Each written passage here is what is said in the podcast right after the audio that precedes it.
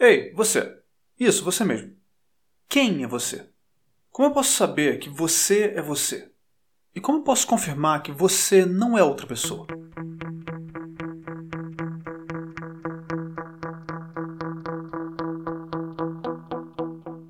Pode parecer que não, mas há muitas coisas envolvidas em responder essas perguntas aparentemente simples.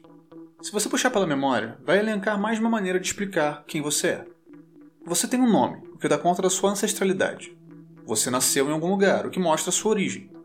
Você talvez tenha uma profissão, o que te dá uma característica um pouco mais distintiva. Essas e outras informações podem ser usadas para dar uma resposta. Eu, por exemplo, sou Josué de Oliveira, filho da Eliane e do Ronaldo, lá do Fonseca, em Niterói, estado do Rio. O cara que trabalha com produção de livros digitais e tem um podcast. Muito prazer. Para nossas relações interpessoais, isso tende a ser o suficiente, mas em outros contextos, é provável que outras formas de identificação sejam necessárias.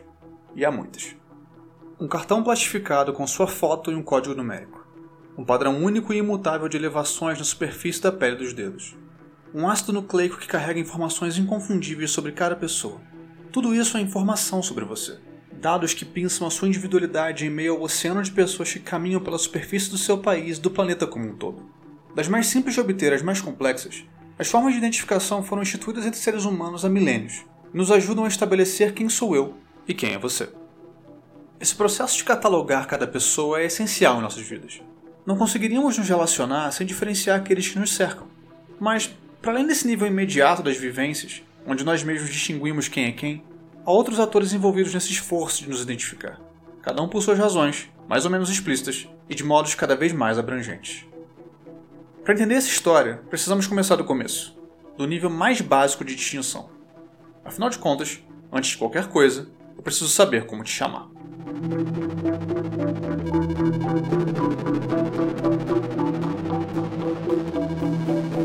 O nome é a ferramenta mais primordial de identificação e reconhecimento.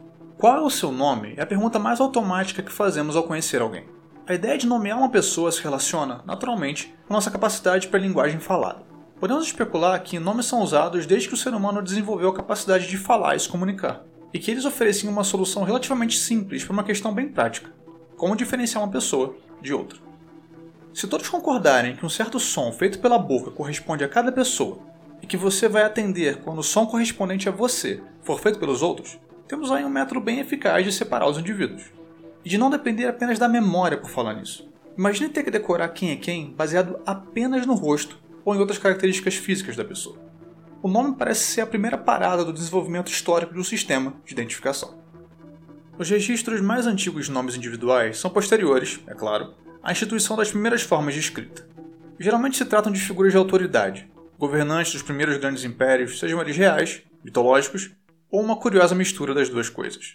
Como falamos no primeiro bloco do nosso episódio número 5 sobre a história do livro, os primeiros usos da escrita eram bem práticos e tinham como um dos objetivos facilitar transações comerciais. É nesse contexto de troca de bens, que incluía escravos, que se inserem os nomes gravados em artefatos de argila encontrados na região da antiga Mesopotâmia, datados de mais de 3 mil anos antes de Cristo. Pelo que é possível apreender de evidências escritas, o mais comum nas civilizações da antiguidade era que os indivíduos respondessem a nomes únicos, que eram suficientes para identificá-los, certamente em conjunto com características físicas ou de localidade. Narrativas milenares como a Torá, termo que indica os cinco primeiros livros da Bíblia judaica, demonstram a grande importância dada aos nomes, por vezes tinham significados ligados às circunstâncias do nascimento de alguém ou ao estado de alegria ou tristeza de seus pais. Puxa aí pela memória e você vai ver que os principais personagens dessa porção da Bíblia, chamados de Antigo Testamento pelos cristãos, eram todos chamados por um único nome: Abraão, Jacó, Isaac, José. E mesmo já no Novo Testamento percebemos a prevalência do nome único: Paulo, Judas, Pedro, Jesus. No mundo grego, eu posso citar três dos principais filósofos de todos os tempos por nomes únicos, Sócrates, Platão e Aristóteles, que você sabe exatamente de quem eu estou falando.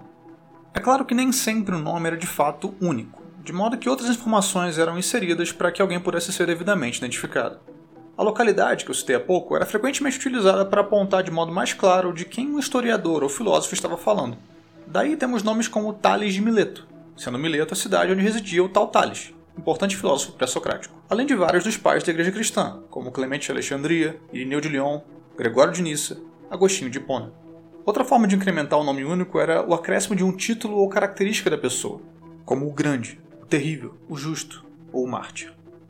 E a coisa segue se complexificando. E se, ao invés de apenas um nome por pessoa, houvesse uma forma de nomear a família ou clã e ligar alguém nominalmente a esse grupo? Nomes de família parecem ter surgido na China e no início eram usados pela nobreza, mas aos poucos o costume foi sendo adotado pelas demais camadas da sociedade.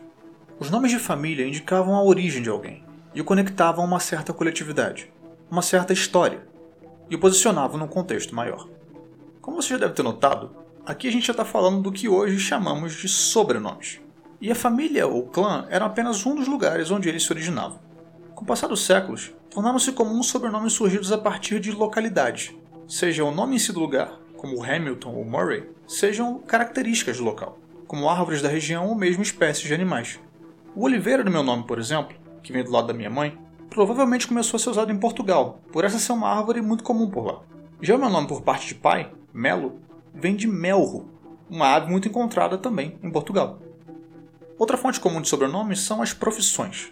Um exemplo em inglês que você certamente conhece é Smith, palavra que indica alguém que trabalha com ferro, ou seja, o ferreiro.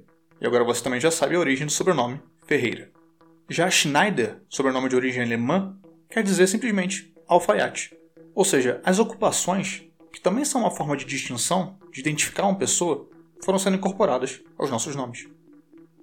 Mas agora vem a pergunta: por que isso tudo foi se tornando necessário? A resposta mais óbvia é que, quanto mais informação puder ser atrelada a nós, mais facilmente poderemos ser identificados e mais aptos estaremos para identificar os outros. Esse é o ponto principal aqui: que nossas características possam ser interpretadas como informação. Isso é ainda mais importante quando não se trata apenas de pessoas lidando umas com as outras, mas do poder governamental lidando com elas.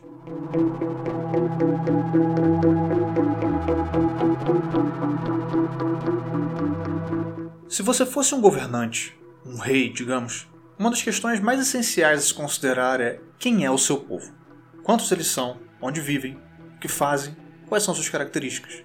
A partir dessas informações, você pode definir de modo mais assertivo como dispor desse povo sobre o qual é soberano, para questões de enorme importância, como impostos e defesa do território.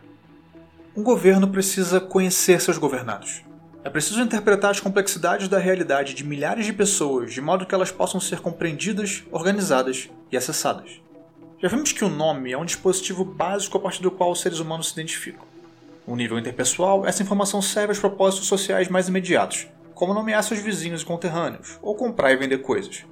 Mas quando a identificação se torna algo importante para instâncias superiores, um fator decisivo na manutenção do poder, a coisa ganha um vulto muito maior.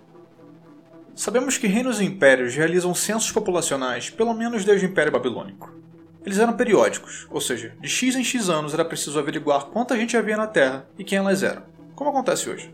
Os métodos foram sendo ajustados e melhorados num processo longo, que envolve a solidificação da escrita e a popularização das plataformas onde escrever, das tábuas de argila às peles, daí para o papiro e assim por diante. Um reino precisa saber quantos indivíduos há sob seu comando ainda mais quando guerras e anexação de territórios não são eventos incomuns. Não são apenas as pessoas em volta que precisam te identificar. O poder também precisa identificar você para melhor exercer seu domínio. É nesse contexto que foram desenvolvidas as primeiras formas de documentação. No Império Romano, já encontramos algumas que ainda são utilizadas hoje, como certidões de nascimento. Registros civis foram se tornando cada vez mais importantes com o passar dos séculos, constituindo uma forma externa, visível e documental de comprovação da identidade. Essa ideia é a base para coisas que só surgiriam tempos depois, como carteiras de identidade e passaportes. Estes, inclusive, existem há bastante tempo, a menos em versões mais rudimentares, na forma de documentos físicos de salvo-conduto assinados por um soberano, autorizando alguém a viajar para certas localidades. A entrada em cena de reinos e mais tarde estados para mediar os processos de documentação e identificação testemunham da complexificação da sociedade e da centralização do poder. Isso não se deu do dia para a noite, é claro, mas de modo gradual se estabeleceu que era o governo a instância principal e mais interessada em identificar pessoas. Isso levou à crescente necessidade de organização para registrar e armazenar tais informações.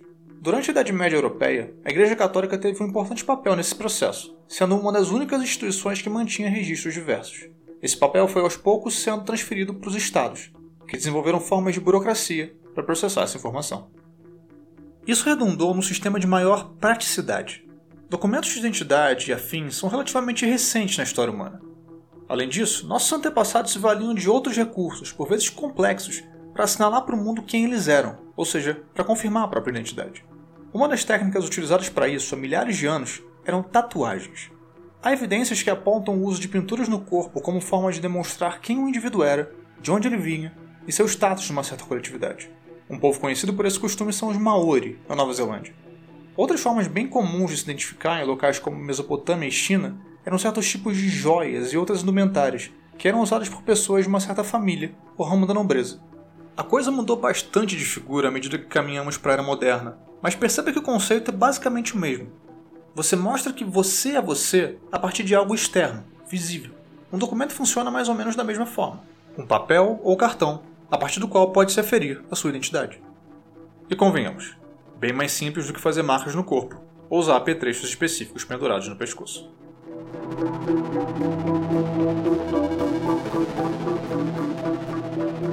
Como muitas coisas que hoje tomamos como certas, elementos sem os quais a sociedade não conseguiria funcionar direito, o estabelecimento e difusão de documentações pessoais começou de modo mais sistemático no Ocidente durante o período das primeiras revoluções industriais, nos séculos XVIII e XIX. Durante esse período de maior concentração nos ambientes urbanos e crescimento populacional, se tornou cada vez mais necessário não apenas angariar informações sobre quem caminha pelas ruas, mas facilitar a localização e referência de tais informações. Assim começaram a ser desenvolvidos os arquivos com informações individuais. Na Inglaterra, houve todo um movimento organizado nesse sentido, a partir das reformas instituídas na administração do primeiro-ministro Robert Peel. Passou a haver mais ênfase na impressão de registros, que podiam ser conectados a um indivíduo por meio de um código único. Esse método pode ser considerado um precursor das carteiras de identidade. Avanços tecnológicos ocorridos no século XIX também contribuíram de modo decisivo para o aprimoramento das formas de identificação.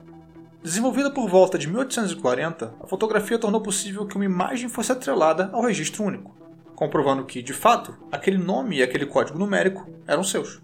O uso da tecnologia no contexto da identificação civil só se difundiu muito depois, após a Segunda Guerra Mundial, o que demonstra como a história caminha no seu próprio ritmo. O mesmo pode ser dito da identificação via impressões digitais, que hoje é algo tão corriqueiro, seja numa ida ao caixa eletrônico, seja no seu seriado policial favorito. A técnica foi aceita pela primeira vez num tribunal em 1870, mas só nas primeiras décadas do século XX foi aprimorada, a ponto de servir para incrementar os registros de cidadãos criminosos. Documentos individuais com nome, foto, um código individual só seu, impressão digital e, de quebra, assinatura, uma outra forma de provar que você é você. Isso é basicamente o que você vai encontrar na sua carteira de identidade. E agora você sabe, mesmo de modo bem resumido, como essas coisas se estabeleceram ao longo da história. Outro avanço necessário para chegarmos onde estamos foram, é claro, os computadores, essenciais já há tempos para a criação e armazenamento de registros dos mais diversos. Em paralelo, as ciências foram obtendo progressos para a identificação cada vez mais precisa de seres humanos, a partir de sangue, saliva, pelos, esperma. Isso você com certeza já viu no seu seriado policial favorito. Então, seja pela documentação ou por alguma partícula microscópica do nosso corpo que pode ser rastreada com sucesso de volta para nós, Vivemos num mundo em que a informação a nosso respeito pode ser arquivada e processada das mais diversas maneiras. Mas o fato de termos nos tornado tão bons como sociedade em criar meios de identificação não deve nos fazer esquecer que houve capítulos tristes nessa história. Uma vez que os estados, que detêm o poder policial e militar, foram se tornando os atores principais nesse campo, entra em cena a possibilidade do uso da imposição, o que, dependendo do governo, se manifesta como violência. Um dos principais exemplos disso é a identificação de judeus na Alemanha nazista, através da estrela de Davi, um sinal externo de que aquela pessoa e seus semelhantes precisavam ser separados do restante da população. Identificar nesse contexto significava apontar aqueles considerados culpados, os diferentes, os menos importantes. Todos sabemos a que fins essa ideia levou. Outro caso é o do governo canadense em sua relação com as populações inuites do país, que em certo ponto do século XX tiveram que utilizar apetrechos no formato de discos, com uma numeração específica talhada, pela qual ficavam conhecidos. Há depoimentos indicando que, em muitos casos, o nome da pessoa era totalmente deixado de lado pelas instâncias governamentais, que passavam a tratá-la simplesmente pelo código numérico.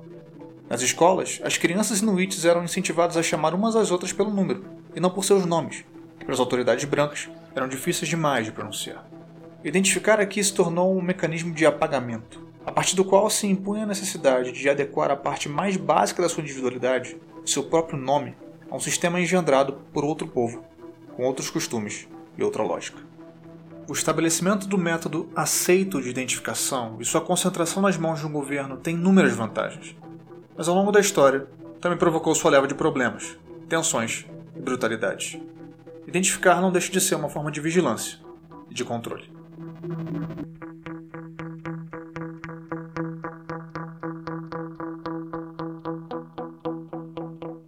Informação.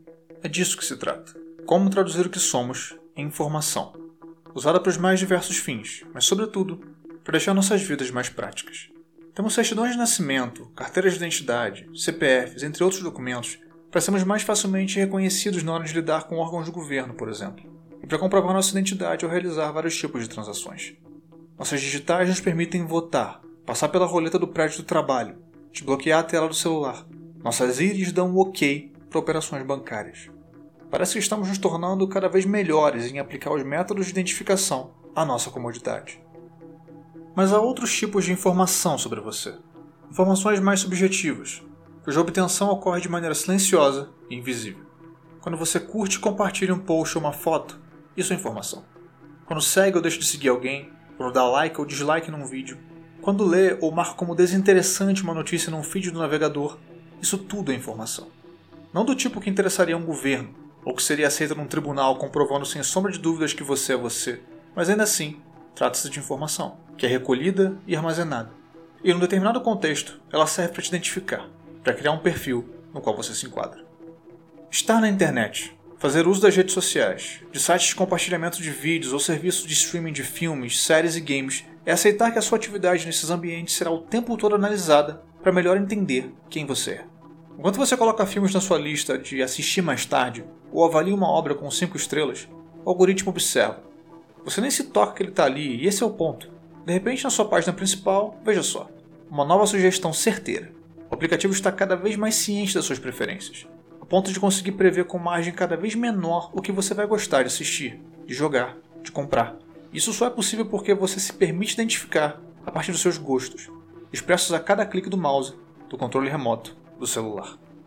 Se um governo nos identifica como ferramenta de controle, os muitos serviços que se tornaram um lugar comum em nossas vidas cada vez mais conectadas o fazem para garantir que passemos o máximo de tempo possível imersos em seus conteúdos. Nessa lógica, identificar é te dar mais e mais motivos para ficar. Veja mais um episódio, assista mais um vídeo relacionado, ouça outro podcast do mesmo gênero, dê refresh mais uma vez no feed. O que nos identifica nesses contextos é simplesmente ser um usuário ativo, os algoritmos estarão atentos para nos dar mais do que já consumimos, para reforçar o que já perceberam que se enquadra em nosso perfil. Novamente, estamos falando de comodidade, de tornar nossa experiência sempre mais satisfatória, mais simples, para que tenhamos mais vontade de repeti-lo. A timeline das suas redes sociais não deixou de ser cronológica por um bug. Uma timeline montada a partir do que você já curtiu, compartilhou, comentou e etc. garante que você vai gastar mais e mais do seu tempo no Twitter, no Instagram e no Facebook. No caso desse último, há mais em jogo. O Facebook entendeu que seus usuários tendem a interagir mais com conteúdo que gera reações de raiva e passou a jogar esses conteúdos cada vez mais para cima na timeline, fazendo com que você se sentisse quase que coagido a tretar com aquela tia que de uma hora para outra passou a abraçar teorias da conspiração, ou com aquele amigo do colégio que virou seguidor do Olavo de Carvalho. Assim, você gasta mais tempo ali, alimentando o algoritmo e gerando a rede social mais e mais material sobre você que depois se torna ouro na mão da empresa, que passa a vender espaço para publicidade direcionada. Caramba, olha essa oferta ótima que apareceu aqui. Tava comentando ontem mesmo no chat que eu precisava desse negócio. que coincidência. Informação: coletada, armazenada, acessada. Formas de identificar você. Talvez para facilitar sua vida, talvez só para tomar mais do seu tempo.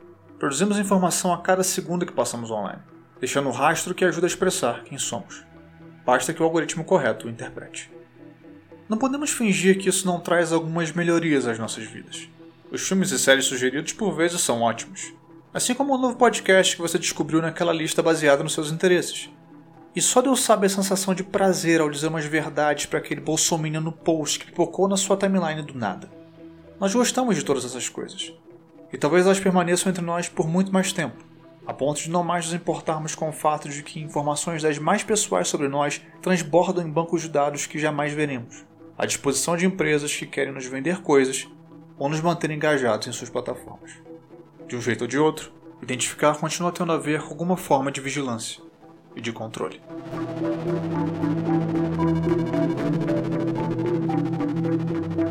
Esse episódio do Randômico foi escrito e produzido por mim, Josué de Oliveira.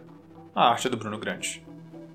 Você pode nos seguir no Twitter, em randômicopod, com demudo no final. E como sempre, eu agradeço demais se você puder nos seguir no Spotify e se você puder deixar uma avaliação na Apple ou qualquer outra plataforma que você utilize. A gente está caminhando para o final dessa temporada do Randômico. Quando eu comecei esse podcast lá em janeiro, eu não imaginei que eu dividiria ele em temporadas, mas a coisa foi fazendo cada vez mais sentido para mim à medida que os episódios iam saindo. Esse é o número 18. Depois do 20, a gente entra de férias, até 2021. Então já vão se preparando para um longo período sem randômico.